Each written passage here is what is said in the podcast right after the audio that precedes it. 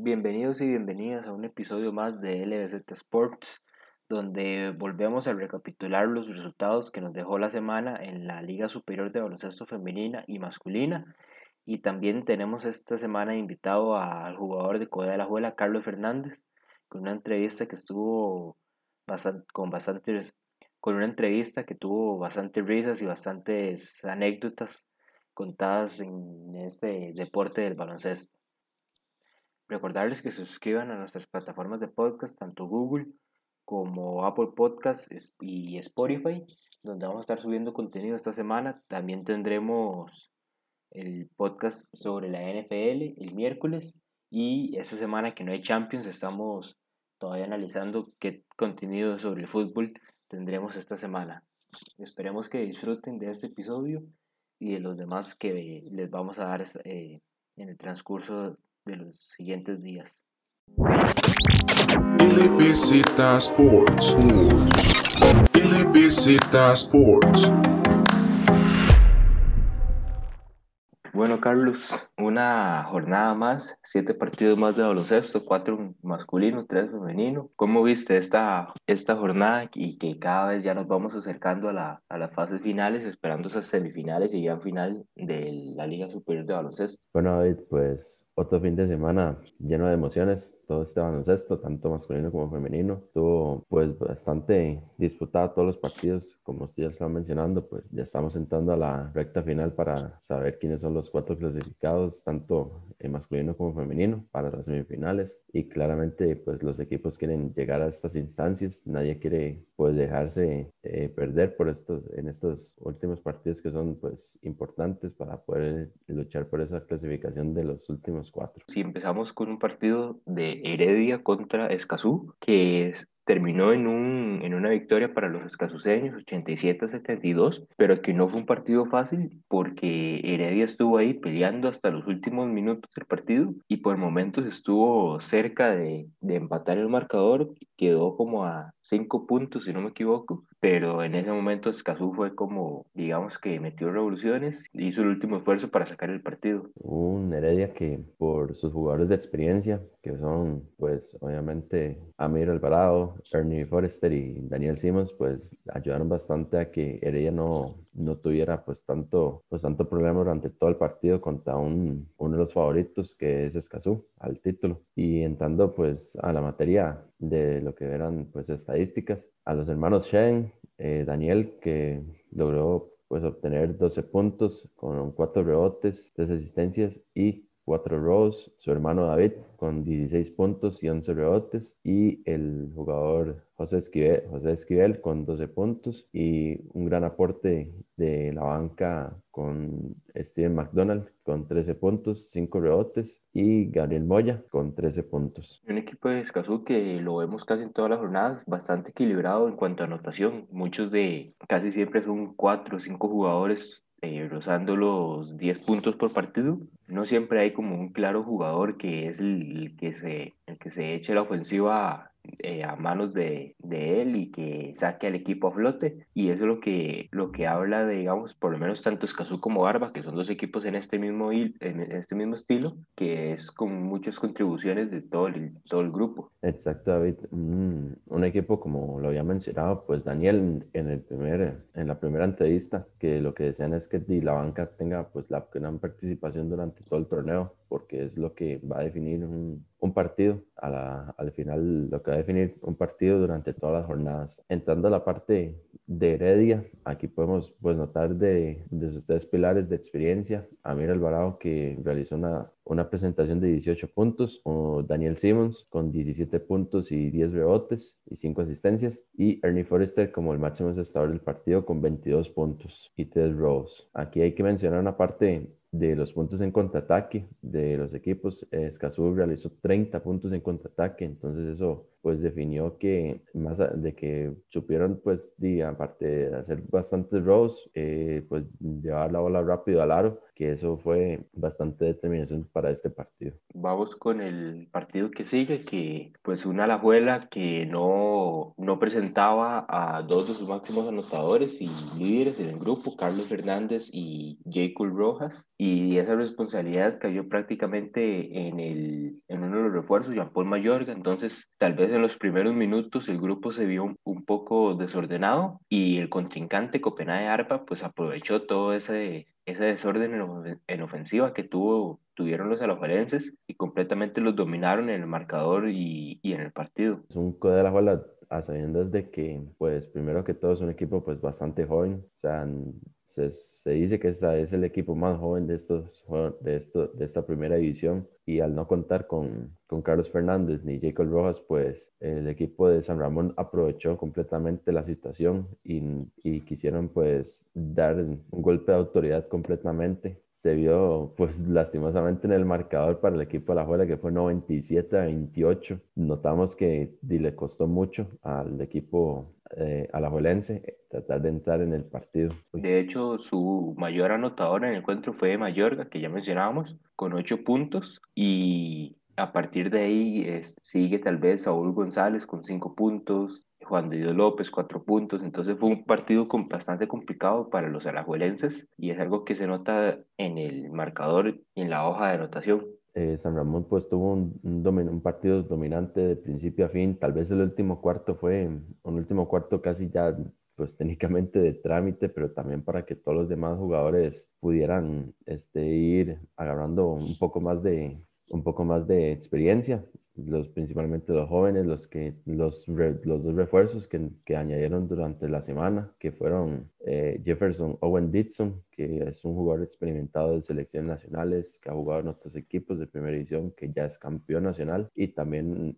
un joven experimentado como lo es Milton. Y aquí podemos notar que eh, ya, ya la materia de estadísticas, a Maurice Ripoll logró una actuación de 14 puntos. Isaac Conejo, junto con Monestel, realizaron 11 puntos cada uno. Isaac, por su parte, realizó también 7 rows para la causa de San Ramón. Y desde la banca, el mismo Owen Dixon realizó una, una presentación de 12 puntos y 6 rebotes para debutar de una buena manera con el equipo de San Ramón. Y el joven eh, José Daniel Martínez con 11 puntos y también 6 rebotes y 3 robos. Un equipo de San Ramón que se refuerza con dos grandes jugadores. Dixon llega más que todo a suplir a Gerson Harris, que por temas laborales o personales eh, está fuera ahorita del, del, país y no, no continuará con el equipo, pero que aún así logra, eh, Arba logra reforzarse con dos jugadores de bastante experiencia, con bastante recorrido y aunque Arba no es uno de los que uno diría ocupa refuerzos, pero se refuerza de buena manera y ahorita podría más bien ser todavía más favorito con estos dos refuerzos para el título. Sí, David, pues hay que mencionar que Milton es un jugador pues de mucha calidad, o sea, él debutó casi que con 16, 17 años en primera división y más allá de que pueda que no juegue lo normal de que cualquier otro jugador, pero la calidad y la, y la sabiduría que tiene él para jugar es algo que, que, todo, que, muchos, que muchos jugadores pues envidian, incluyéndome inclusive. Y pues es, una, es un baluarte para el equipo de San Ramón y hay que considerar que todavía entra como un sub-26, tiene todavía 25 años, entonces no tendrá un problema San Ramón para poder alinearlo en todos los partidos como, como ellos desean. Vamos ahora con los partidos del sábado en la rama femenina. Iniciamos con el enfrentamiento otra vez entre Monarca y Heredia ya en, en, la segunda vuelta del campeonato, que en su primer enfrentamiento ambos equipos Heredia se mostró un poco más dominante que Monarca y Monarca pues los nervios le jugaron mal durante ese, ese debut y en ese partido si bien a Monarca le costaron tal vez esos primeros y últimos minutos del partido tomando en cuenta más que todo que Gabriel Alvarado por temas de rotación del grupo no jugó en este partido que es una de las que pone orden en el, en el equipo. Y Jessica Pavlicini, porque es la entrenadora, por, por razones personales, eh, no, no se presentó, entonces su asistente Alexis Calderón fue el encargado de coachar en ese partido. Un partido que pues a Monarcas le, le costó mucho desde el inicio, el partido no, no mostrando su mejor versión de la que veníamos de la que veníamos acostumbrados durante las últimas jornadas, pues con todas estas este, limitantes que tuvo el equipo de Monarca. El equipo herediano pues las aprovechó de la mejor manera para poder llevarse la, la, victoria. Dominaron el partido desde el inicio. Ya el tercer cuarto, un partido ya pues bastante equilibrado con casi 30 puntos de ventaja, pues ya empezando con rotaciones y todo, pues un partido que ya está pues definido para el equipo herediano. Aún así, el equipo de Monarca lo echó hasta el final. Y lo que podemos notar es tal vez como ese primer cuarto, que es lo que más termina siendo la diferencia, y la razón por la que ya el último cuarto ninguno de los dos equipos eh, tal vez hace ese último esfuerzo, sino que ya eh, meten como, ya meten como a los jugadores que no han tenido tantos minutos a lo largo del encuentro para que jueguen un poco más y por eso el, el último cuarto es un poco bajo en, en cuanto a anotación, pero lo, lo, que más se distingue es ese primer cuarto que Heredia anota 21 puntos y Monarca queda solo en 5 y es donde tal vez Heredia saca más la ventaja y a, y a pesar de que en el tercer cuarto Monarca hace un gran esfuerzo para tratar de reducir esa diferencia y hacer, y hacer tal vez como un último esfuerzo a, en el partido eh, no, no, lo consigue y Heredia se deja la victoria, que igual el entrenador Alexis recalcaba en, en conferencia de prensa que al final lo importante para ellos es que las, que las chicas vayan aprendiendo y que lo que se aprende en esto lo puedan implementar en el centro básquet el otro año cuando les toque la competencia por la que el grupo está formado. Exacto, esto es más que todo pues un partido de, de pura formación para estos jóvenes jugadores. Hay que recordar que el equipo Monarca pues es la preselección nacional de Costa Rica sub-16, entonces hay jugadores de entre las edades de 14 y 16 años. En cuanto a, estadísticas, David, aquí vemos que por el equipo Monarca, eh, Yannick Johnson fue su máxima figura con 13 puntos y también la joven Mariana Cubero con 8 puntos y 5 rebotes. Y desde la banca Shema James con 7 puntos y 8 rebotes. Por el lado de Heredia, Alison Torres fue la máxima anotadora con 15 puntos y que en los primeros minutos empezó, como dirían, encendida de 3. Logró, al final del partido, logró 4 triples de 10 que, que tiró sigue siendo un buen porcentaje, un 40%, pero al puro principio era, fueron dos, tres triples casi que consecutivos y que le, le dio una gran ventaja a las heredianas. También podemos notar a, sus dos compañeras, Valeria González con 12 puntos y 10 rebotes y Ariana Mora con 10, 10 puntos y 13 rebotes. Para el siguiente partido de la jornada de femenino teníamos a dos equipos bastante fuertes que son contendientes a los títulos, al título, que eran Copenhague, San Ramón y Santo Domingo. El partido pues fue un partido muy parejo de principio a fin. No hubo un claro dominante de manera clara durante, en, cierta, en cierta parte del partido. Y aquí podemos pues ver que Copenhague Arma, más allá de que pudo pues realizar un, este, fichajes en, en masculino, también lo hizo en femenino a la, con la contratación de, de Paula Mora, que es una excelente jugadora, con paso de selecciones nacionales y también este, un,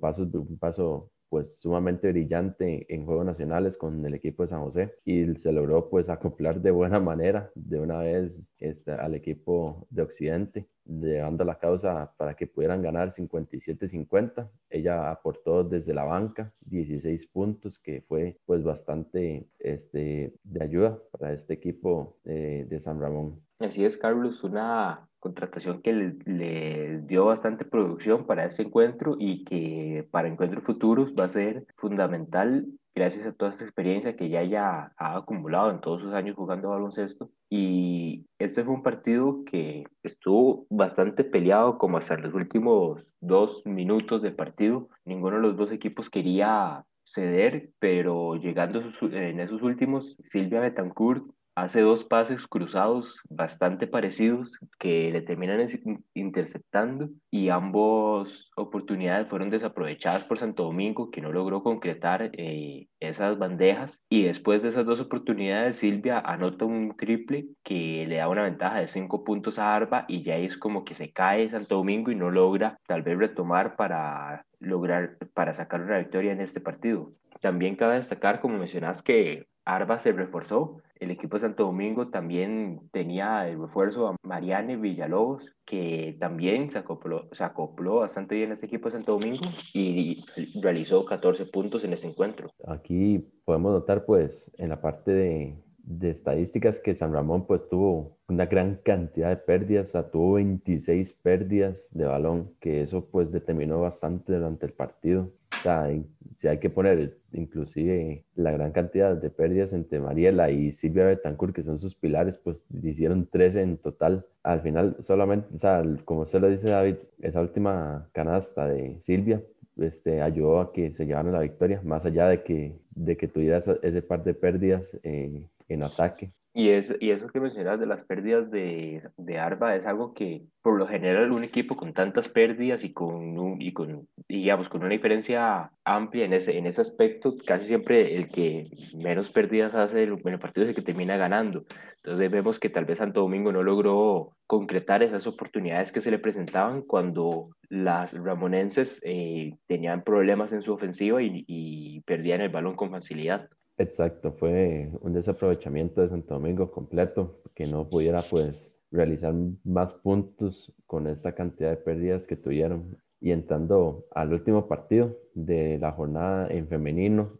se enfrentaban el equipo de, de San Carlos contra Coronado. Este partido pues se realizó un poco tarde, un poco más tarde de lo normal por el hecho de que la buceta de, del equipo sancarleño pues llegó un poco tarde por la cantidad de presas que había de camino pero el partido se logró llevar de la mejor manera posible. Parecido al, primero de la jornada, un primer cuarto que termina marcando el, el, ritmo del partido y que igual Coronado fue bastante dominante y controló casi que todo el partido y no permitió que, que las encarleñas agarraran mucho impulso eh, ofensivo para sacar una victoria de 45 a 77. Sí, David, aquí Coronado pues aprovechó la situación de, de, la, de solamente que San Carlos llegó primer, al inicio con solo cinco jugadoras y ya después en el último cuarto San Carlos pues logró este, tener sus tener ya pues todas sus jugadoras y ya pues darle más rotación al equipo y tuvo un, un cuarto pues bastante parejo y que eso ayuda para la experiencia de todas ellas en general. En las estadísticas vemos para San Carlos una Yajaira Zamora con 10 puntos y 5 rebotes en este encuentro y Emiliana Alfaro con 9 puntos en el partido. Por el lado de Coronado, Sofía Jiménez fue la máxima anotadora con 15 puntos y su compañera Natalia Galvez con 10 puntos en el encuentro. Bueno, San Carlos sigue sin conseguir una victoria en ese campeonato y que Coronado ahí eh, todavía sigue en la pelea por ese primero, segundo o tercer lugar entre Arba, ellas y el equipo herediano. Exacto, David. Esas victorias de estos tres equipos, pues está ya pues definiendo quién sería eh, uno, dos y tres respectivamente en, el, en, la, en, la, tabla de posiciones. Ese cuarto lugar va a estar pues más peleado y un equipo sancaleño que todavía no, no consigue su primera victoria en este torneo. Así que habrá que esperar a ver si, si logra pues reaccionar en algún partido con un gane para que se puedan pues ir afianzando más con, con este torneo y que también los jugadores más jóvenes pues agarren más experiencia a la hora de, de poder jugar en, en, los siguientes torneos eh, de Liga Menor, Juegos Nacionales. Vamos entonces con los últimos dos partidos de la jornada, los últimos dos masculinos y un, un primer partido entre Siquirres y Pérez de León que estuvo bastante bueno, fue diría yo el partido de, la jornada. De la misma manera eh, se definió eh, prácticamente en los últimos dos minutos del partido y aquí incluso el ambiente estaba tal vez como un poco intenso. Había como un, tal vez como una espina que tenía a Sikiris, tomando en cuenta que el primer partido de, les quitaron los puntos debido a una alineación indebida y se los dieron a Pérez Celedón, o por lo menos todavía está el proceso para, para ese trámite. Entonces, Sikiris llegaba tal vez con esa mentalidad de demostrar que ellos sí podían ganarle a Pérez Celedón eh, de forma legal, por así decirlo, o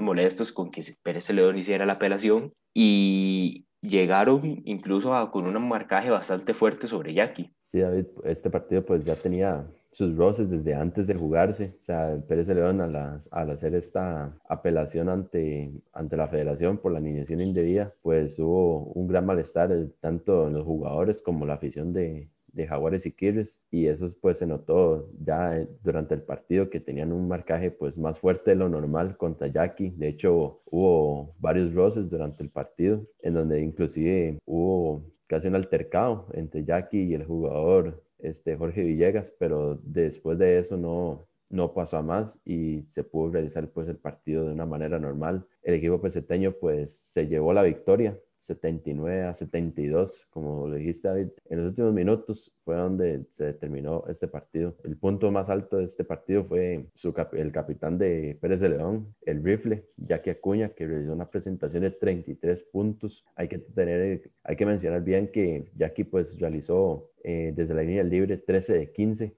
que eso pues es un porcentaje bastante alto y que determinó bastante en el partido. Sí, y en ese encuentro, de hecho, Siquirres en esos últimos minutos tenía bastante controlado el encuentro, iba ganando, iba implementando su ritmo en el partido, pero mencionaba también el coach Alonso, eh, les hizo falta tal vez esa calma eh, para terminar de controlar el juego. Y en esos últimos minutos, pues ya que Acuña sacó toda la experiencia, todo el colmillo que tiene, anotando dos tiros libres, después eh, una jugada de bastante lejos que se la valieron por dos puntos, un triple y también un, un triple que anotó uno de los refuerzos, José Pablo Solano, con una asistencia de Daniel Rodríguez, que fue lo que terminó sentenciando el juego y dándole la victoria a los peseteños. Este equipo de Pérez León añadió pues dos refuerzos de bastante peso. No son tan conocidos en el baloncesto nacional, pero son dos refuerzos que ayudaron más que todo eh, en la parte del posteo, como lo es José Pablo Solano y Noel Díaz. Esto pues ayudó bastante al equipo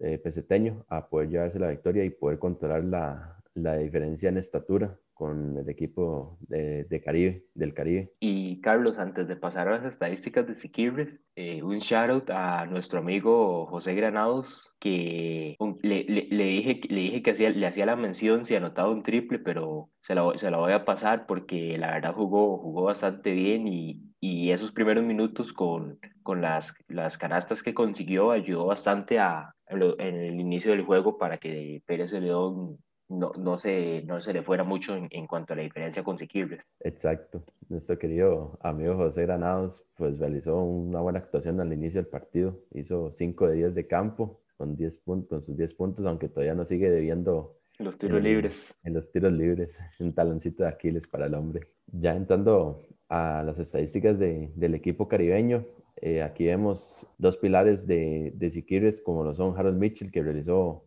una actuación de 19 puntos y 10 rebotes, y el, el jugador Christopher Nelson con 17 puntos, 8 rebotes. Hay que tener en consideración que Christopher Nelson pues tiene un porcentaje bastante alto de, de tiro, eh, de tiro de campo en general, que, es un 8 de, que son 8 de 10, pero hay que considerar que es un jugador que corre muy bien la cancha, hace, bastante, hace muy bien los, los, rompimientos, por eso es que es tan alto la efectividad de él en, el tiro de campo. Y es que, digamos, en eso es donde se centra el, el juego de, de Siquirres en la mayoría de los partidos. Siquirres es un equipo que le gusta la velocidad y correr rápido la cancha para obtener una bandeja fácil al otro lado de la cancha y que en los últimos minutos eso fue lo que le terminó pasando mala, una mala jugada porque por esa misma por ese mismo estilo de juego y digamos tal vez esa misma intensidad con la que los jugadores eh, jugaron los últimos minutos, pues se les complicó un poco, tal vez como mencionábamos, ese control de juego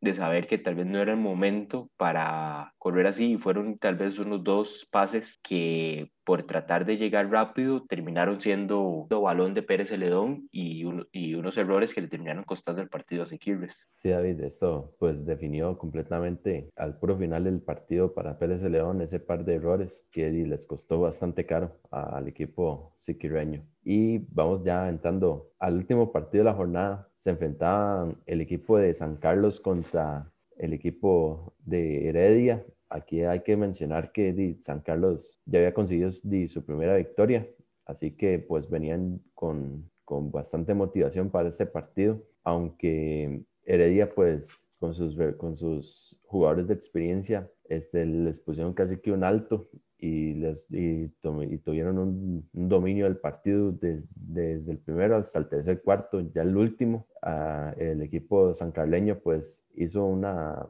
una hizo unos ajustes bastante equilibrados en defensa principalmente para poder hacer el partido más atractivo al puro final, solo que y no les alcanzó para poder llevarse la victoria. Y aquí, como mencionaste, el juego interno fue lo que terminó dando la victoria al equipo herediano, más que todo con sus dos jugadores postes, eh, Simons y Amir, que por lo menos con Simons, eh, San Carlos no tenía tal vez un jugador referencia para poder marcarlo, ¿verdad? Hablábamos eh, fuera de, de, micrófono que Simons es un jugador bastante grande, con bastante corpulencia, y que San Carlos no tiene tal vez un jugador que le logre equiparar eso, ese, ese aspecto, y entonces el, el, el partido fue, diría yo, bastante por lo menos sencillo para Simons y lo vemos en la anotación con 28 puntos y 15 rebotes en este encuentro. De la misma forma, Amir anotó 20 puntos y 11 rebotes, entonces vemos esa diferencia eh, entre tanto el equipo herediano con el equipo sancarleño. Sí, fue un partido pues bastante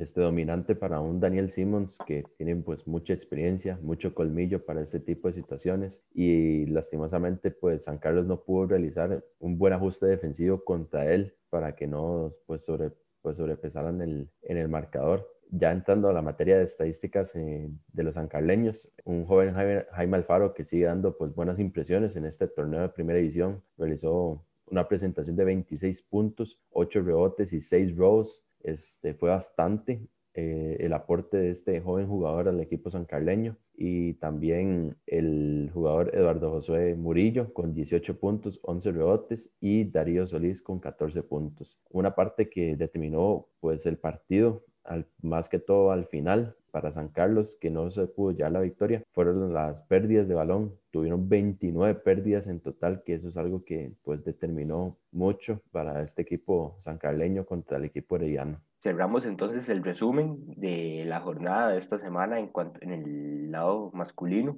Eh, vamos entonces con Carlos para que nos comente quién es el invitado de esta semana. Bueno, David, el invitado de esta semana pues es un tocayo, de hecho, mío. Eh, se llama Carlos Fernández, es el jugador de, de Codea La Juela. Nos menciona más que todo pues los retos personales que ha tenido pues durante toda esta travesía en el baloncesto, la casi decisión de no jugar baloncesto, más que todo por, por su madre, aunque también pues nos dio una reflexión bastante grande de, de, lo que es más que todo pues tener buenos procesos y también una otra parte de, de que, de que nada es imposible. Nos dejamos pues con esta entrevista con, con mi tocayo Charlie.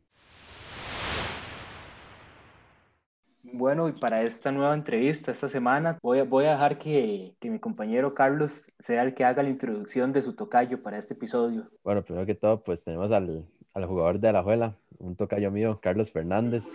Así que, pues muchísimas gracias por aceptar nuestra invitación, Charlie. Muchas gracias, muchas gracias más bien a ustedes, tocayo, por tenerme, a David y, a, y el, todo el trabajo que están haciendo. Es muy provechoso, de verdad, es muy bueno que le den seguimiento al baloncesto y gracias por tenerme. Gracias a vos, Carlos. Y entremos, digamos, de una vez con, con toda la, la, parte de entrevista y preguntas, que, como sabes, la idea es dar más exposición al baloncesto como tal y y en esa entrevista lo que hemos hecho es conocer un poco el proceso y toda la trayectoria que han tenido los invitados. Entonces, contanos, Carlos, ¿cómo, cómo empezás vos en todo lo que, lo que es el deporte del baloncesto? Y mae, la historia se remonta desde que, desde que era un chiquito casi. Yo estuve en Heredia, en la escuela Cujuquí, y que es una, es una vitrina del baloncesto. Ahí, ahí salieron un montón de jugadores de Heredia pero lo que pasó es que a mí me gustaba jugar fútbol, a mí me gustaba atajar, a mí me gustaba ser portero y eh, mi papá era ahí como un poco, poco alto y me llegaba a recoger, entonces el entrenador, que era entrenador de todos los deportes, digamos, se quedaba bien, decía como, ¿será que le digo que juegue básquet? Y ya, y me dijo que jugara básquet, y ahí me metí, pero no, no, no, o sea, yo, yo de verdad no, no, no era mi deporte al principio, no se me daba para nada. Imagínense que llegó una vez y, y, era, yo, o sea, de verdad me costaba tanto el básquet que, que mi mamá llegó y habló con el entrenador y le dijo como, ¿usted está seguro? ¿Usted está seguro de que debería jugar básquet? O sea, es que a mí me da cosa, yo siento que no se ve bien, yo debería sacarlo, la verdad. Por ahí de, de tenía cuántos años, tal vez unos 11, por ahí yo debería sacarlo, no sé qué. Y el entrenador llegó y dijo, no, no, dele tiempo, dele tiempo. Con la generación, digamos, ahí estaban en Cojuquí, en esa generación estaban estaban Latrell, Gualas, que están en Alajuela, Kevin Vargas, que juega con Heredia, y etcétera. May, después unió Ian cuando fuimos a Fecoa, pero May, ya, y me iban a sacar y todo, mi mamá está decidida y el entrenador la convenció de que no, y May, poco a poco ahí fuimos subiendo, May. Empezamos ahí en Fecoa a jugar con, con Cujuquí, pero no estando en la escuela, sino era un torneo U13 que jugamos y quedamos campeones. Ese mismo año abrieron la selección, entonces ahí nos llamaron, nos dieron visorías. También ese mismo año hicieron visorías en el Santa Cecilia y, y ahí, ahí me becaron y ahí ya fue una disciplina y una metodología totalmente diferente con Henry Martínez. Ahí ya cambió totalmente el punto de vista de casi salirme a que el básquet fuera toda mi vida. Bueno, ahora que está usted tocando el tema de Santa Cecilia, pues para que tengamos, para que todos sepan más o menos, el Santa Cecilia pues fue por muchos años pues una, una meca del baloncesto, más que todo colegial. ¿Y usted cuántos años estuvo con Santa Cecilia? Porque hay que recordar también que Santa Cecilia pues tuvo un, un problema de, de que técnicamente pues cerró el colegio, que fue en, en 2016. Así que Charlie, hasta, me imagino que fue hasta ese año que usted estuvo ahí en el San... Mae, sí, imagínese que yo entré en el 2015 y ya. yo entré en el 2015 y eso fue todo. Estuve un año en el Santa, mae, pero ahí, fue donde se me hizo la cultura de como esa disciplina que se adquiere y ese amor por el básquet que, que, que hace que uno más entrene todos los días, se levante todos los días. Me acuerdo que con el Santa era entrenar a las 5 de la mañana, ir a clases, después volver a entrenar a las 3, después ir a comer, a estudiar, lo que se tenga que hacer para volver a entrenar en la noche con Heredia, que entrenamos todos y todos estábamos ahí. Y eran 3, 4 días a la semana, así, entrenamientos tres veces a la semana. Dime, sí, ahí, ahí totalmente fue donde, donde cambió la cultura mi propia de baloncesto. Pero en un año, nada más un año, lo cerraron. Y después de, esa, esa, etapa ahí en Santa Cecilia, migraste, por así decirlo, al Samuel Sáenz. Exactamente, un año también, porque después, bueno, estuve un año ahí con Henry igual, que fue el entrenador, y ahí está, ya tuve mis primeros pasos como en eliminatorias de Juegos Nacionales, ya, ya había viajado eh, dos veces ese año que estuve en el Samuel, viajé a Puerto Rico con la selección a un centro básquet, y el año anterior había viajado a México, a Mexicali, igual con la selección y quedamos subcampeones centroamericanos. En realidad decimos nosotros que quedamos campeones porque el que quedó por delante es México y no de Centroamérica. Pero pero sí que, ganamos medalla de plata en, en, el centroamericano y fuimos al centro básquet. Y ese mismo año tuve las primeras eliminatorias de juegos que la jugué, pero al final no fui a juegos, que fue con el equipo de Yul, que quedaron, si no me equivoco, ganaron medalla de plata ese equipo en el, en el gimnasio nacional. Y ya luego a finales de año me contactó eh, Jorge Argüello, que tenía un colegio en San John, y, y me ayudó para entrar ahí. Y, y, estuve igual jugando básquet con el San John ya los últimos dos años de colegio y esos dos últimos años jugando con Heredia también para Juegos Nacionales. Vayamos tal vez, digamos, toda esta, esta etapa de ligas menores y de Juegos Nacionales con Heredia y tal vez más que todo a que ustedes consiguen la medalla de, de oro en 2018, si no me equivoco. Sí, fue, fue muy bueno, la verdad. Ok, cuando Jul, Jul estaba, digamos, él, él queda medalla de plata en el gimnasio nacional y y Henry agarró el equipo del comité, pero Yul iba a seguir con otro equipo, digamos, representando, tratando de representar a Heredia, tenía que hacerse una eliminatoria interna. Entonces estaba el equipo de Yul y el equipo que estaba haciendo Henry. Y la cosa es que fue muy vacilón porque al principio todo el mundo, y como el equipo de Yul, Maya de Plata, habían jugado bien, tenían buen equipo y nosotros éramos más jóvenes, o sea, no teníamos experiencia así para nada. La mayoría creo que uno o dos habían ido a Juegos Nacionales, si no recuerdo bien. hicimos una eliminatoria interna y la, le ganamos al equipo de después pasamos a Juegos Nacionales y en esos primeros Juegos Nacionales, si no me equivoco, eran dos o tres jugadores que no eran rookies y todo el otro equipo, todos los demás del equipo eran rookies. Y aún así, llegamos a, a semifinales, llegamos a semifinales y, y, perdimos contra Limón por tres puntos. Esos fueron en los primeros juegos, si no me equivoco, eso fue en el 2017. Y ya para el 2018, en el 2017, Avery no iba a poder venir. De Avery y Ian venían del proceso de nosotros, de igual con Heredia, siempre estuvieron en el proceso de nosotros. Pero Avery, como los dos estaban en Estados Unidos, Avery no iba a poder venir y Ian todavía estaba como en duda, pero al final no, no, no se quiso forzar y quedamos de cuartos en eso. Pero el otro año ya se querían jugar con los dos. Ellos vinieron y jugaron un par de partidos eliminatorios con nosotros, jugaron contra Belén, vinieron y ma, era un equipo ya muy unido, era un equipo muy bonito ma, y estábamos, de esa era, desde, desde que quedamos cuartos en el 2016, en el 2017, dijimos, ok, no, y el próximo año es quedar campeones, esa es la meta. Y con la incorporación de Ian y Avery, que siempre estuvieron ahí en el proceso con nosotros, de ahí, fue, fue unos juegos demasiado buenos, demasiado bonitos y, y, y es una experiencia que nunca se olvida esos, esos dos años fueron, esos dos juegos fueron muy, muy, muy importantes para mi vida. Ahora que se estaba mencionando lo de la, lo de la selección nacional, ¿cómo fue pues esa parte de experiencias que usted está diciendo que fueron pues a Mexicali y a Puerto Rico? O sea, ¿qué le dejó todo ese montón de experiencias allá, allá afuera? De, de paso también comentarnos un poco quién es, cuál era esa selección, quiénes más estaban en ese grupo. Ok, eh, prácticamente, bueno, empezando por quiénes la conformaban, los dos equipos eran casi lo mismo. Yo creo que hubo un cambio, un cambio que en la segunda se incorporó para el centro básquet un jugador que se llama César López, jugó en Estados Unidos y... y el de Limón. Es, de Limón, exactamente. Pero bueno, en esa, en esa estaban, estaba Ian Martínez, estaba Manrique Alvarado, estaba Justin Solís, esos jugadores que son extranjeros, ¿verdad? extranjeros, están, están en el extranjero. Estaba Andrés Monge, jugador de Desamparados, Paul Smith, jugador de Limón, que también estuvieron afuera un tiempo en Estados Unidos. Estaba Mariano Lara, jugador que fue compañero mío desde la escuela. ¿Qué más? Estaba Eric Brenes. Era un equipo, era un equipo bonito. Era un equipo que que le poníamos bastante y, siempre, siempre, siempre escuchamos como comentarios positivos hacia nuestra selección porque era una selección bien formada, duramos como dos, tres años en el proceso, o sea, fue un proceso largo en realidad, un proceso largo que, que ahí donde uno dice como, ¿de qué pasó? Porque, ok, quedamos de quintos en el centro básquet y hubiéramos seguido en el proceso y, madre, quién sabe dónde estaríamos ahorita, pero, pero no, ahí se quedó y era un muy buen proceso era un muy buen proceso. Y con las experiencias, es, es, es increíble el hecho de, de, montarse a un avión y ir con todos, así, con los 12 jugadores y con todo el cuerpo técnico y todos uniformados con la bandera de Costa Rica en el momento donde, donde uno está ahí saludando antes del partido y llega y hay que entonar el himno nacional. Es, impresionante. Es, o sea, me dejó prácticamente todo como el orgullo de representar a, al país de Costa Rica en, en, otro país es increíble también. Como que al mismo tiempo es un es como un toque de realidad es como usted llega y dice ok sí algunos países como México Puerto Rico Dominicana son más altos tal vez tienen más físico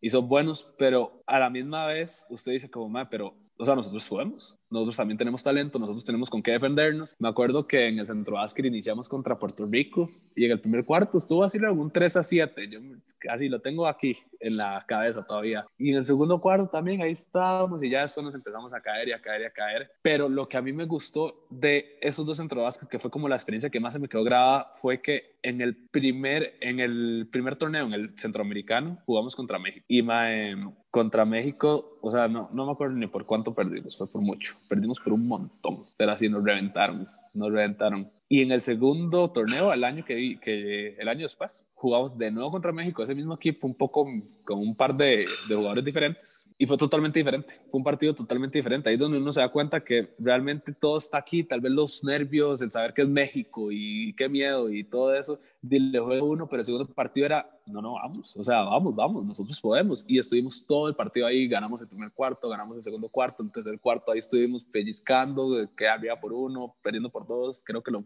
terminamos perdiendo por, como por 5 y en el último cuarto igual perdimos como por 10 o por 15, no recuerdo, pero fue un partido peleado, fue un partido peleado, no nos vimos mal, no nos vimos mal, nos vimos bien y eso es lo que, lo que me queda a mí, como que aquí en este país tenemos como el pensamiento a veces de que no podemos, de que, o sea, qué pereza, vamos a ir a jugar contra México ya, no, y siento que eso hay que cambiarlo y uno sale y se da cuenta de eso realmente. Eso, eso fue lo que me dejó el, esos dos viajes y una experiencia muchísima, totalmente. Visitar todo con, con amigos, porque al final eran amigos y uno los veía todos los días, fue increíble. Sí, eso es, eso es algo que, que incluso no solo, en, no solo ahorita con básquet, es algo que lo vemos, por así decirlo, eh, y que se habló mucho, digamos, en el Mundial de Brasil 2014 con la selección nacional, ¿verdad?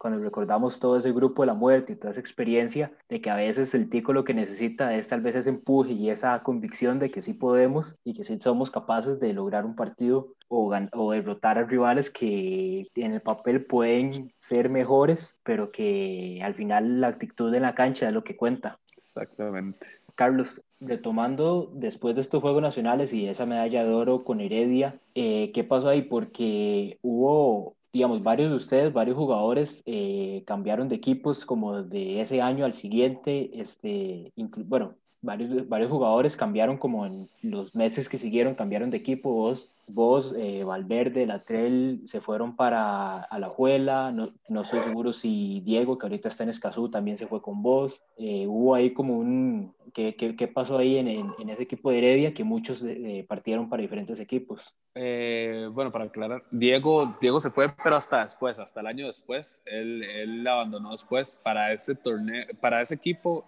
para ese torneo, digamos, después creo que nos fuimos eh, yo y Fabián, los demás creo, creo que se quedaron, no estoy seguro, pero creo.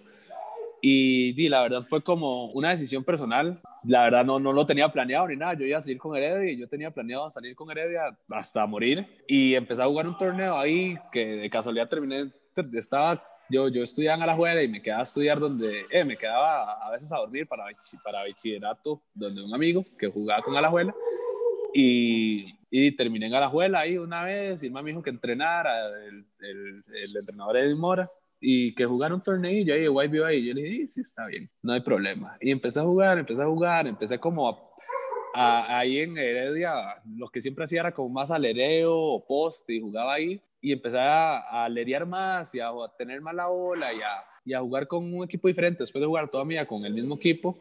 Y, y me gustó y además, no sé, como que yo, yo quería mucho terminar ese, ese, esos Juegos Nacionales con Henry, la verdad pero por ahí ya se escuchaba que tal vez él no iba a estar y no sé qué, entonces fue como, como eso, más que todo, nos fue muy bien ese torneo YBOA, llegamos a la final y Fabián, que era jugador de, digamos, Edwin, Mora fue, fue entrenador de Fabián Segura por muchísimo tiempo, entonces Fabián decidió jugar sus últimos juegos o intentar llegar pues a los últimos juegos con, a la juega con Eddie Mora. Y el mae Eddie, más que todo ese mae me jaló y me dijo como vámonos, vámonos, vámonos, vámonos. Entonces, entonces sí, ahí, ahí fue, no, no hubo ningún problema ni nada, pero fue como una decisión personal, de crecimiento personal, ahí, ahí experimentar cosas nuevas y, y así. Sí, claro, porque digamos, ya usted poniéndolo en un contexto de eliminatoria de Juegos Nacionales, en donde usted tiene que decir, ella tiene una región que es medianamente este, accesible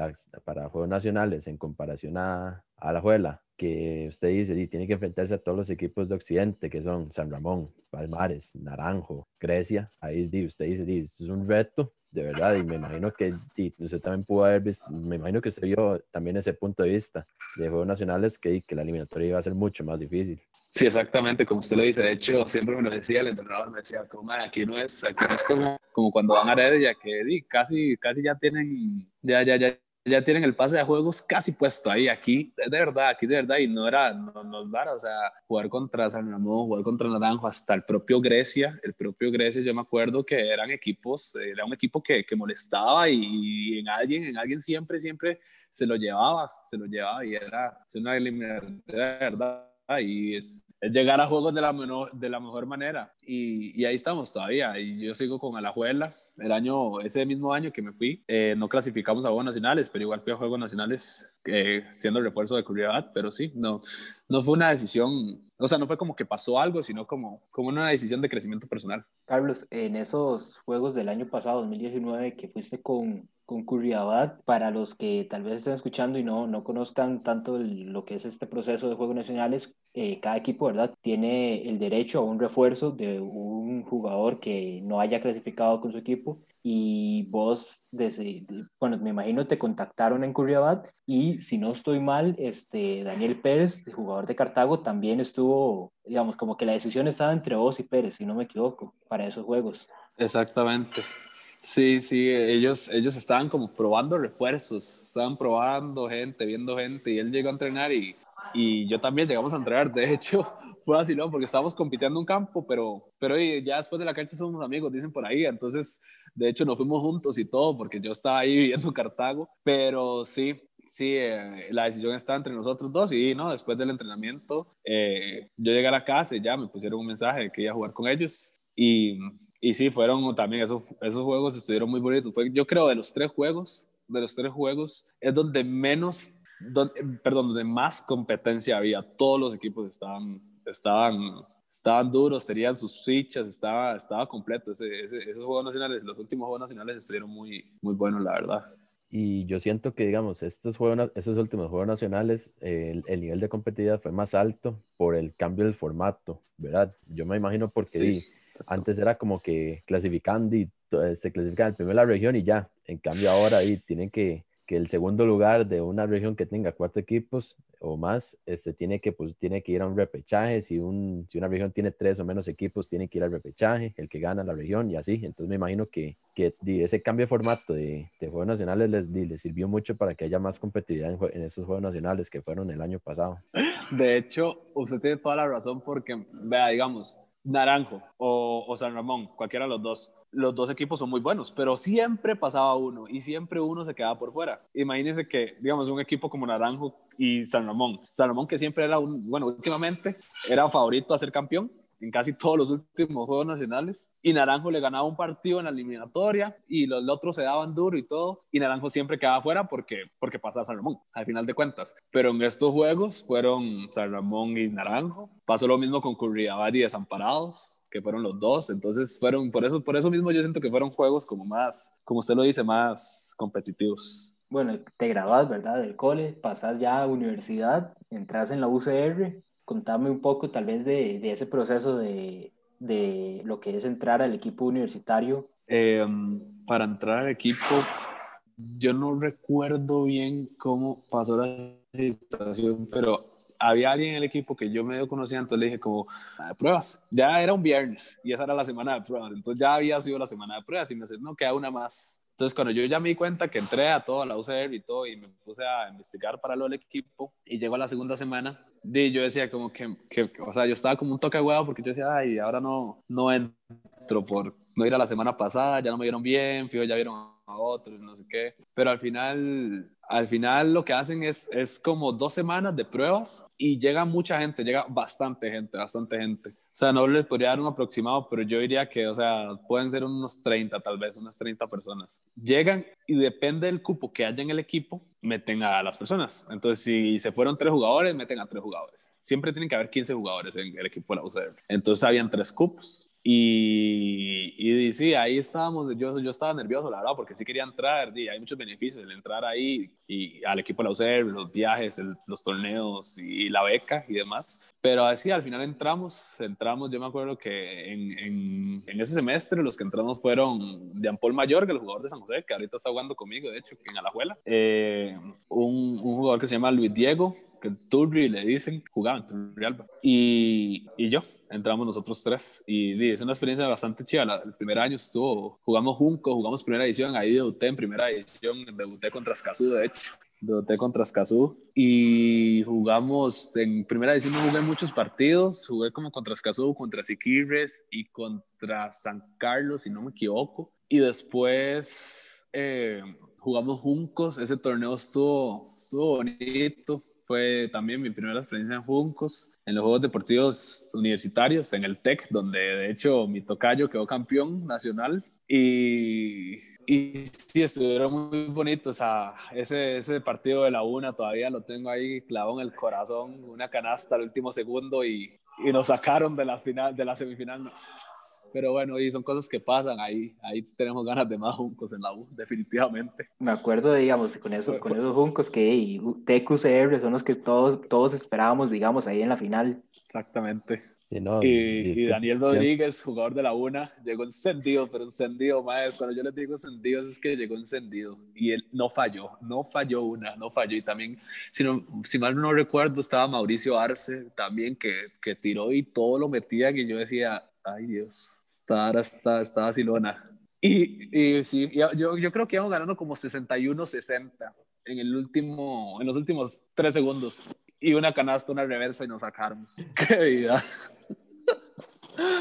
También jugamos U24 con el torneo de, eh, con la Universidad de Costa Rica, jugamos U24 y llegamos a semifinales contra Escazú. Contra Escazú jugamos U24. Estuvo, estuvo vacilón ese torneo también, estuvo bonito. Ahí ya, ya jugué más ya me solté más ya tenía más confianza, pero sí, sí, eso es más o menos todo lo que viene en la U. Ah, bueno, y la peor historia. Esta es la peor historia. Esta es la peor historia que, que, que voy a contar hoy de la U. El cómo no fui a Brasil. La cosa es que estaba el 3x3 y, que, y, y, creo que clasificaban dos o tres equipos, no me recuerdo bien, para ir a Brasil. Era un día ahí en, en, de un montón de partidos de 3x3, como que habían grupos, pasaban dos de cada grupo a las semifinales y después a la final. Y la cosa es que nosotros perdimos un partido solo perdimos un partido. Eso fue todo. De, los, de la fase de grupos perdimos un partido, pero hubo un triple empate porque otros más perdieron un partido y nosotros más también perdieron un partido. Creo que era la UNED, el TEC y nosotros. Y, y, nosotros éramos el segundo equipo de la U. Entonces, ya, como que no se sabía quién iba a pasar, decían que primero que el TEC y la UNED, después que la UNED y que la UCR, pero nadie sabía porque nadie entendía bien las reglas del transporte. Entonces, todo estaba bonito. Yo, yo estaba temblando, yo decía, yo tengo que ir a Brasil jamás. O sea, solo con pasar a las semifinales ya había probabilidad de que fuéramos a Brasil. Y para no hacer, para no hacerle largo el cuento, no pasamos a Brasil por 1,4 puntos. Fue así, uno o dos puntos, literal. Uno o dos puntos nos dejaron fuera de pasar a la semifinal. Por averaje pasó el TEC y la UNED y, y, nos quedamos sin ir a Brasil. Que ese no fue mi año con la U, la verdad. No, no fue el mejor primer año, pero, pero se aprendió, se aprendió todo un poco. De hecho, aquí nuestro otro compañero Carlos también se salvó. Sí. Se salvó y logró ir, pero no estaba planificado que fuera. Carlos no estaba planificado Sí, que fuera, se salvó. Topó con suerte. Mae, mae, se lo digo así, mae. La noticia yo la recibí en Estados Unidos de vacaciones. Ni siquiera estaba aquí en Costa Rica cuando que iba a ir. Qué descaro, yo- que yo poniéndome a llorar por dos puntos y este man en estado le dice que va a ir a Brasil. No, yo estaba todo huevado, y, me dice- y llega José y me manda eso y yo, ay no, mae. Y yo, uy, mae. Pero, es más, estuvo, o sea, es- ese, ese 3x3 ahí en el TEC estuvo muy bueno, mae. O sea, hubo un bastante nivel, mae. Y, o sea, y se nota estuvo que muy o sea, bueno, sí. un poco más un poco más entrenados todos los equipos así ya aprendiendo pues bien las reglas y utilizando bien las canchas y todo más yo digo que Costa Rica sí se podría meter mucho en muchos mejores torneos Sí. puestos en, a nivel a nivel internacional Totalmente de acuerdo. Sí, imagínense que yo me acuerdo que entrenamos como que tal vez un mes, tal vez menos, un par de semanas antes del 3x3, solo 3x3. Y me acuerdo que nos entrenó también Pablo, el de Pablo Martínez, el entrenador de San José y el seminario. Y yo no entendía nada de lo que estaba pasando, o sea, yo no entendía por qué y si metíamos canasta podíamos recoger la bola, yo no entendía nada, o sea, yo, yo- o sea, alguien tiraba y yo solamente recogía la bola y me decían que no podía, o sea, hasta el momento no le manejo las reglas bien, bien, bien. Pero sí, sí, la verdad es, había talento y, y se jugó muy bien, estuvo intenso y también allá en, en uno podía ver los partidos en línea, los de Brasil, y también estuvieron, estuvieron buenos, o sea, se hicieron pelea y, y la dieron y ganaron partidos y demás, algunos equipos. Yo siento que sí, si uno, si, si, si, si nos acomodamos bastante bien y entrenamos esa parte del 3x3, podríamos, podríamos meternos ahí en, en muchos torneos internacionales a, a hacer buenas presentaciones. De hecho, eso es algo que ahorita la federación como tal sí está tratando, digamos, está como en los primeros pasos, pero ya, ya hay una certificación por parte de la federación para lo que es el baloncesto 3x3 y la, la idea ahorita pues es esa, ¿verdad? Hacer como más torneos regionales de 3x3, masificar un poco de este tipo de deporte para eventualmente lograr y, y conseguir competencias, incluso tal vez participar en mundiales de 3x3, que también ahí el proceso de clasificación es más accesible que el de 5x5, ¿verdad? Por lo menos para lo que es Costa Rica. Y con esto, yo sé que el invitado aquí es eh, Carlos Fernández, pero voy a hacerle una pregunta a mi amigo Carlos Alpizar sobre ese, ese campeonato de 3x3 en Brasil. Madre, ¿quién, quién ganó el, el- esas semifinales o cuartos de final? Era TQCR. ah sí contanos qué pasó en ese partido. ay madre Contanos qué pasó en ese tiempo extra. no, no, o sea, todo el partido pues estuvo muy parejo, o sea, pues era de un vaivén porque di, los dos equipos, porque éramos de 4 y 5 en, clase- en la clasificación de los primeros 8 de todos los que jugábamos en ese torneo, entonces di, era de saberse que iba a ser un partido pues sumamente parejo. Y di, íbamos empates, que nos quedaba a nosotros la última jugada y en un toque no me puse de acuerdo bien con, con mi capi, con José, entonces en vez este, en vez de pedir la bola afuera en la línea, un poco más afuera, en la línea de tres, metí más adentro y José me la pasó y perdió la bola. Ahí se terminó el, ti- el tiempo regular. Y el tiempo extra No. y es el primer equipo que llega a dos puntos. Mae, di, la cuestión fue que Adivine- una jugada, adivine llegó Jaime. Adivine quién hizo una falta de, una falta sa- de la zona de tres. de- de- La verdad es que llegó Jaime, iba a tirar de tres, mae, y le hago falta, weón. Según iba a hacerle sombra, pero mae, me, me jugó mal la, me jugó mal el cerebro, mae, y le pegué, el- le pegué un pichazo. Y nos metieron de dos Y metió los metió libres. las dos canastas. Nos dejaron afuera, mae. Sí, obvio. Ahí metió los- el par de libres y nos dejó afuera. Qué madre, mae. Pero es nada, pero estuvo muy bueno, mae. O sea, realmente, mae, y, y yo siento, y, mae, yo estaba hablando con José de esto, que y yo siento que si hubiéramos avanzado a las semis, mae, hubiéramos tratado de ir a, a China. Hubiéramos, llegado a China porque, digamos, en la semifinal, el que ganaba los dos, nos tocaba contra los campeones. Va, esos más eran unos monstruos. Entonces yo decía, va, podemos jugar al suave, donde nos rotáramos los cuatro, de tal modo que no nos cansáramos tanto, que nos di que de igual manera nos iban a meter 21, eso iba a ser muy obvio. Pero eso sí, ya después nos tocaba Argentina y Argentina estaban jugando con tres más desde el segundo partido.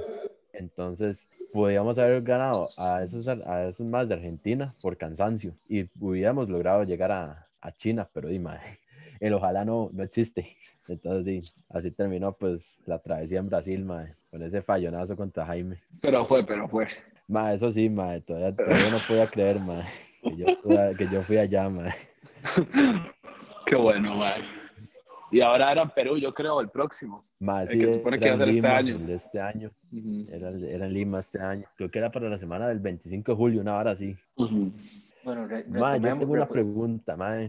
ma. El año pasado este, que usted, usted ya empezó ya con la UCR y todo, más. Hubo, hubo, varios problemas ahí, más que todo con la parte de, de, técnicos, porque hay que tener en cuenta que la UCR, pues el técnico principal es don Alexis Monge, que es un excelente entrenador, él me, él me llevó a mi primer, mi primer llamado a selección nacional y como que tuvo una complicación de salud y metieron a, al asistente que era Roy Pereira. Y después, eh, como a mitad de año, llegó el entrenador de la unidad, Jeffrey. ¿Qué pasó? O sea, ¿cómo sintió ese de tantos entrenadores en un mismo año, en un periodo tan corto? Ya, evidentemente sí, como se puede notar, tal vez en más que todo, bueno, primera edición y y en Juncos también, que no se cumplió el objetivo tampoco. Di, ese, ese, esos cambios claramente afectan la estabilidad del equipo, la filosofía, todos los entrenos, los entrenos con Alexis eran diferentes a los que los entrenos con Roy y los entrenos de Roy eran diferentes a los de Jeffrey, o sea, siempre tenían como la misma esencia, por decirlo así, por la esencia de la U, pero si eran diferentes, cada uno coachaba diferente, entonces siento que esa estabilidad y ese, y ese, ese, ese cambio de entrenadores hizo que, que, como equipo nos gustara como un poquito más y tras de todo era un equipo más joven porque hubieron como tres o cuatro ya para mitad de año, tres o cuatro jugadores que salieron. Estaba Juan Diego, un poste muy grande, ah, estaba Palma, un distribuidor. Y no me acuerdo bien más, pero sí salieron y entraron con respecto al año de pasado, digamos, eran seis jugadores totalmente nuevos estábamos los tres y los otros tres del otro semestre. Entonces, seis jugadores nuevos significa que casi la mitad del equipo nuevo y tres cambios de entrenadores ahí más o menos claramente se vio afectado como el rendimiento, pero, pero ya al final de cuando ya Alexis volvió y, y ya nos empezamos a consolidar más como equipo nosotros, y en el U24, en el torneo U24 sí se vio que hicimos una buena participación, llegamos a semifinales, el último partido contra Escazú lo perdimos por cuatro, si no me equivoco, estuvo, estuvo peleado, estuvo muy bueno y, y sí, ahí ya se notó el cambio y donde, donde Alexis volvió a, a como poner estabilidad en el equipo, por decirlo así. Retomemos entonces con lo que es el, el torneo de primera división y ahora, pero con Alajuela, el que está jugándose ahorita. Me imagino, digamos, que a ustedes les pasó igual que a todos con respecto a, a los cese de los entrenamientos y pasar a lo virtual. ¿Cómo fue tal vez ya ese momento que Edwin les habla de la posibilidad de jugar primera división? Ah, man. Mira la felicidad, es que como ¿Cómo lo explico? Fue como a nosotros como equipo sí entrenábamos a virtual, teníamos como rutinas y muchos, la mayoría estaban trabajando, pero ahí a veces estábamos muy desmotivados, lo que hacíamos como para mantenernos unidos, porque, porque el objetivo de nosotros es totalmente ir a, por la medalla oro a Juegos Nacionales el próximo año, entonces teníamos que mantenernos unidos, motivados y así, entonces lo que a veces hacíamos era era como ver los playoffs juntos, nos poníamos todos en una llamada de Zoom y los veíamos en los partidos. Y así hacíamos cosas, pero sí estábamos un poco huevados y me acuerdo así que, que yo estaba ahí en mi casa, estaba haciendo ejercicio y me llama Edwin, me llama el coach y ya le contesto y me hace como, vas a que yo estoy loco, ¿verdad? Y yo como, sí, y me hace como, mae, voy a meter el equipo de juegos a primera. Y ve, yo lo hago, yo estoy loco, yo lo voy a meter. O sea, a mí no me importa quiénes se metan. Son seis, si seis equipos confirman, nos vamos. Así que digan a sus compañeros qué opinan, que qué piensan. Ah, madre, yo me emocioné un montón. Yo dije, como, madre, gracias a Dios, es que es lo que, es lo que yo ocupo, es lo que yo necesito para. Y lo que yo siento que, madre, yo podría hasta decir que un 80% de los que están ahorita en primera ocupaban para sentir un respiro de este año que ha sido, ha sido un año complicado Y me acuerdo que sí, ya yo empecé, puse un mensaje de grupo y fui como escribiéndole a cada uno en los llamados o así, para decirles que, que, que opinaban, que íbamos a jugar primera, que los pusieran, que y si no estaban trabajando, trabajaran, porque tampoco teníamos que llegar ahí a que, a que nos metan 150. Entonces, ya todos emocionados, demasiado emocionados. O sea, fue como, fue justamente en el momento indicado que llegó esa noticia y, y al principio íbamos a ir sin refuerzos totalmente, pero ya después Edwin dijo que no le haría mal un par de postes y, y ahí estamos, ahí estamos. A mí me gusta, la verdad, bastante.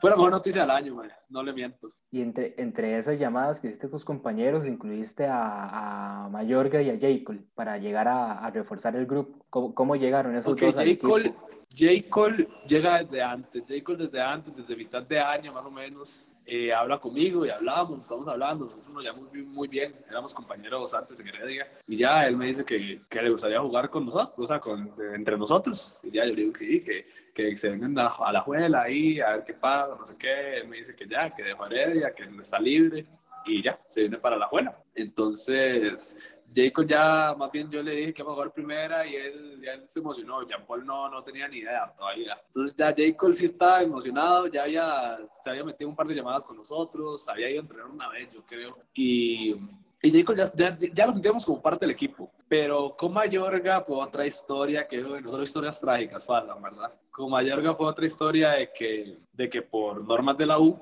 casi no nos deja jugar porque porque vi, como nosotros jugábamos primera con la U, pero la U iba a meter qué equipo, había como ahí un, un, una discusión ahí de si íbamos a poder jugar o no, y si nos iban a dar permiso o no, porque después no sé, nos pasaba algo con el equipo y no podíamos permitir eso, digamos. Entonces yo le dije a Mallorca, porque Edwin fue entrenador de, de fútbol cuando era pequeño. Entonces yo le dije a Mayorga que él opinaba y dice que sí, obvio, que encantado totalmente de jugar, que él feliz, o sea, muy difícil de rechazar esa oferta. Y, la cosa es que me dice, pero primero hay que esperar a la U y no sé qué. Y ya cuando la U nos, dan, nos da el permiso, la U de jugar, y ya Mayorga no, no, no había ni mandado correo, ya estaba sentado en la banca esperando el partido. se desacoplaron muy bien al equipo. Yo creo que les, les, aporta mucho porque son jugadores de experiencia. Tal vez algunos jugadores de la abuela no tienen como, bueno, no, no, la mayoría no han ido a juegos o, o no tienen como ese, ese trust, esa experiencia que les falta. Pero los, los refuerzos como tanto Jacob, Jean Paul, Joseph, Juan de Dios, Churro, son refuerzos que le aportan bastante. Efraín, que también está en la UCR. Esos cinco refuerzos di, son jugadores de, que ya han tenido roster, ya han tenido experiencia en primera edición, en Juegos Nacionales, en un montón de situaciones que di, también impulsan a, a, los, a los jugadores de CODEA para arriba, los impulsan totalmente y les dan ese, ese, ese, grano de experiencia a cada uno y, y, les enseñan cosas que a veces son necesarias y, y, nos ayuda un montón. Este torneo nos va a ayudar un montón tanto como a crecimiento personal como para la preparación a Juegos Nacionales. Aquí usted estaba mencionando que, que Fati fue el primero que lo llamó, pienso yo, a usted para decirle pues la noticia de que de esta loquera de meterse a primera. Más o menos se podría decir y viendo también pues todos los partidos que ya han jugado, que ya son ocho, a excepción del partido de ayer,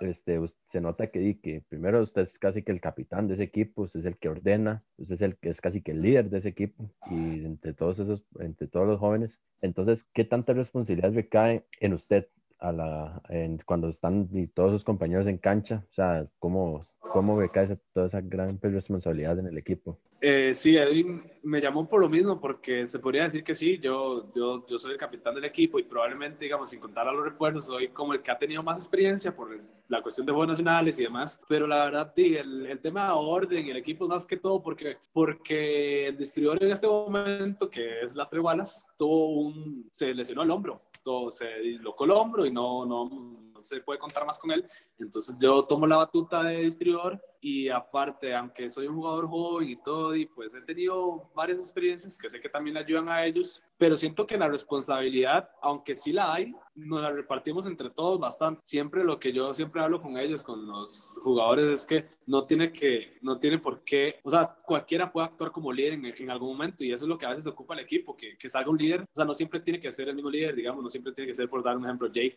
que nosotros ocupamos ser todos líderes, todos, todos ayudar mental para, para poder ordenar, calmar situaciones, saber qué es lo mejor. Pero sí, gracias, gracias a Dios y a la confianza que tienen mis compañeros y, a, y al coach Eddie Mora, a pesar de, de, de, ser también casi rookie en primera edición, me ha tocado ese, ese papel y yo espero estarlo haciendo de la mejor manera. Bueno, Charlie, más o menos como para ir cerrando, más allá de que ya han jugado pues ocho partidos de 12, que son pues los, los planeados en este, en, esta, en este torneo de 2020, que es un poco pues totalmente normal para, para todo el mundo. ¿Usted qué expectativas tiene ah, para considerar a futuro cuando ya sean las eliminatorias de Juegos Nacionales contra Occidente, contra todos los equipos de Occidente? Bueno, primero siento que nuestro principal enfoque en este momento, a pesar de que siempre ha sido como la eliminatoria de Juegos Nacionales, es que todavía no deberíamos también no pensar tanto en el futuro porque no sabemos cómo está la situación, todo está muy inestable. Entonces tomamos la decisión también de enfocarnos en este torneo primera. Todavía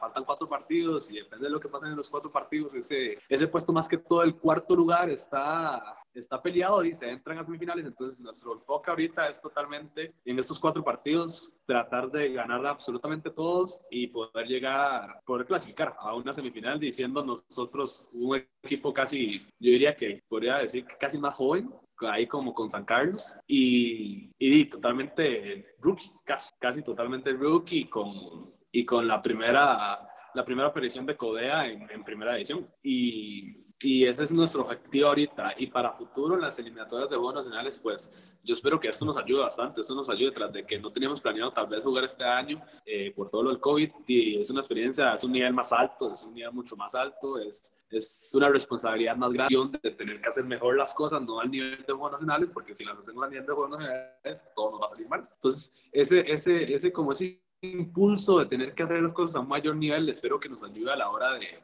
de llegar a la eliminatoria de Juegos Nacionales. El, este año, a principios, jugamos en los torneos de prejuegos y nos fue muy bien, nos fue muy bien y estábamos muy motivados, la verdad, y esperemos que esto nos ayude a seguir trabajando y, y totalmente, si no me equivoco, aproximadamente, para no dar un número exacto, porque no estoy muy seguro, son como 10 o 11 años que Alajuela no clasifica a Buenos Aires, si no me equivoco, no estoy seguro, pero por ahí va. Entonces, nuestro objetivo es clasificar a Juegos Nacionales totalmente. O sea, clasificar directos, ese es el objetivo de nosotros. Y, y luego medallar. Entonces, esas son las expectativas que yo manejo en este momento. Yo no, no, no, no pienso nada que no sea y, o sea, yo no pienso ir como recuerdo, y no, yo, yo, quiero clasificar con la abuela, yo quiero como tener esa experiencia, ir con todos ellos que, que se han vuelto mi familia prácticamente a Juegos Nacionales y poder, y poder ir con ellos y medalla. Esas son las expectativas de lo que viene para el próximo año, si Dios lo permite. Como Carlos decía, con esto vamos cerrando ya la entrevista y el episodio de esta semana. Carlos, muchas gracias ahí por, por aceptarnos la invitación y pasar este rato conversando un poco de baloncesto, eh, compartiendo experiencias y riéndonos un rato. Muchas gracias a ustedes por invitarme nuevamente. Es, es muy provechoso lo que estoy haciendo y, y, y, espero que lo disfruten los que escuchen el, el podcast. Y muchas gracias a todos ustedes por escucharnos el día de hoy.